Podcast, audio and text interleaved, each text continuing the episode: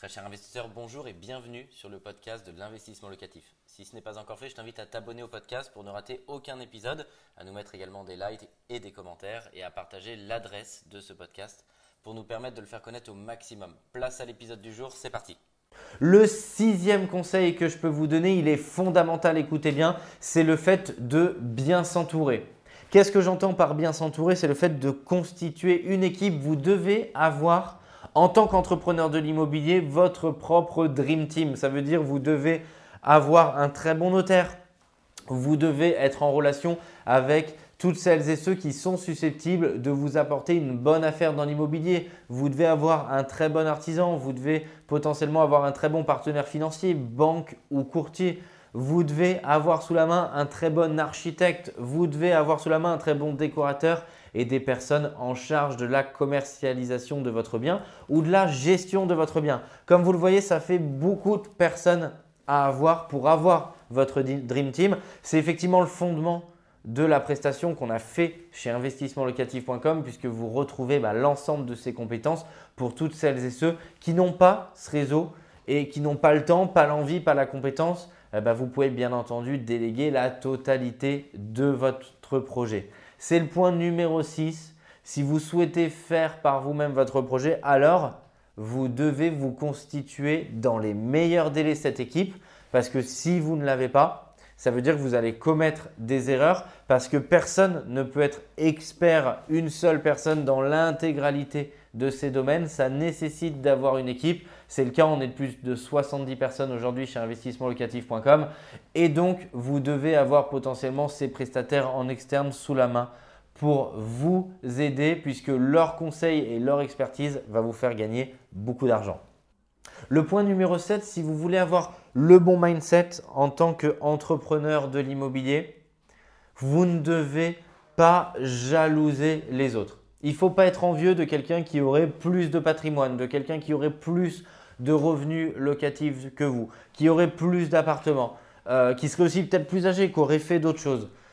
Pourquoi? Parce qu'encore une fois, c'est penser négativement et c'est le point numéro un qu'on a vu dans cette série de deux vidéos. Vous devez enlever tout ce qui est négatif.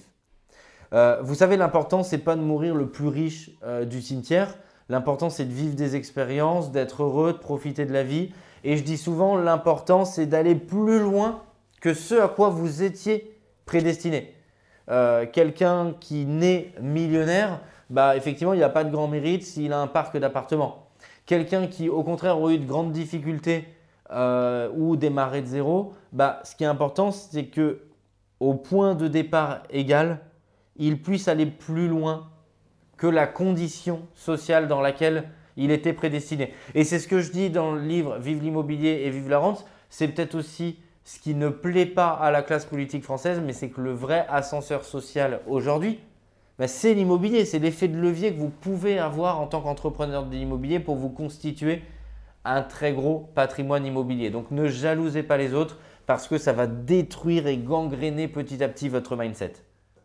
Le point suivant qui est également fondamental, n'essayez pas d'avoir 100% des réponses, des réponses surtout avant de vous lancer.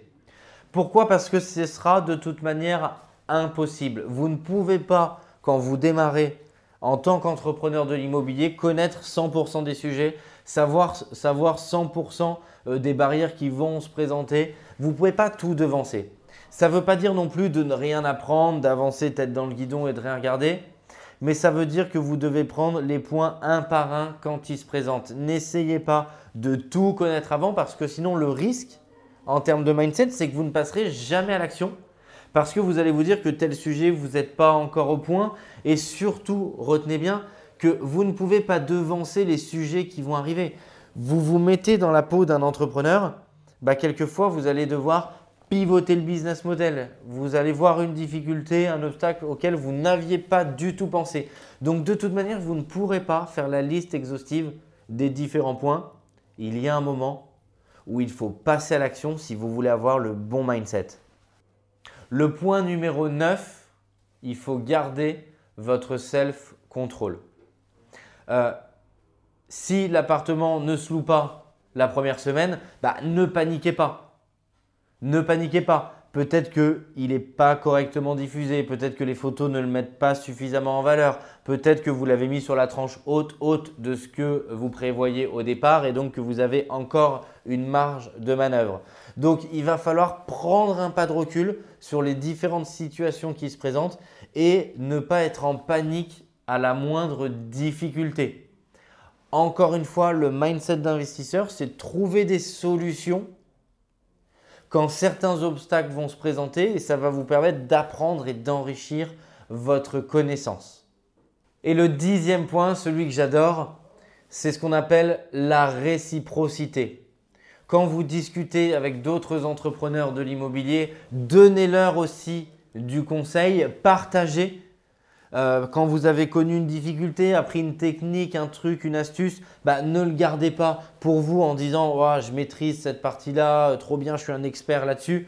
Donnez là-dessus votre expérience, partagez. Euh, et tout ça, bien sûr, gratuitement au plus grand nombre. Ça peut être un commentaire, comme je vous le demande régulièrement sur la chaîne YouTube. Ça peut être un échange en networking avec d'autres entrepreneurs de l'immobilier. Pourquoi? Parce que c'est ce qu'on appelle euh, de manière générale dans la vie le besoin de réciprocité. Si vous donnez gratuitement à quelqu'un du conseil, un truc, une astuce, la recommandation d'un artisan, tel ou tel numéro de téléphone d'une banque, et eh ben demain cette personne va se sentir aussi redevable envers vous et vous allez aussi pouvoir permettre de transmettre le bon mindset aux gens qui vous entourent et ça va pouvoir permettre de s'aider les uns les autres pour partager les meilleurs conseils. Un grand merci d'avoir suivi cet épisode jusqu'au bout. Je te donne rendez-vous pour un prochain épisode. Si ce n'est pas le cas, abonne-toi au podcast, partage-le, mets-nous un like et tu peux également retrouver plus de conseils sur YouTube avec plus de 300 vidéos gratuites.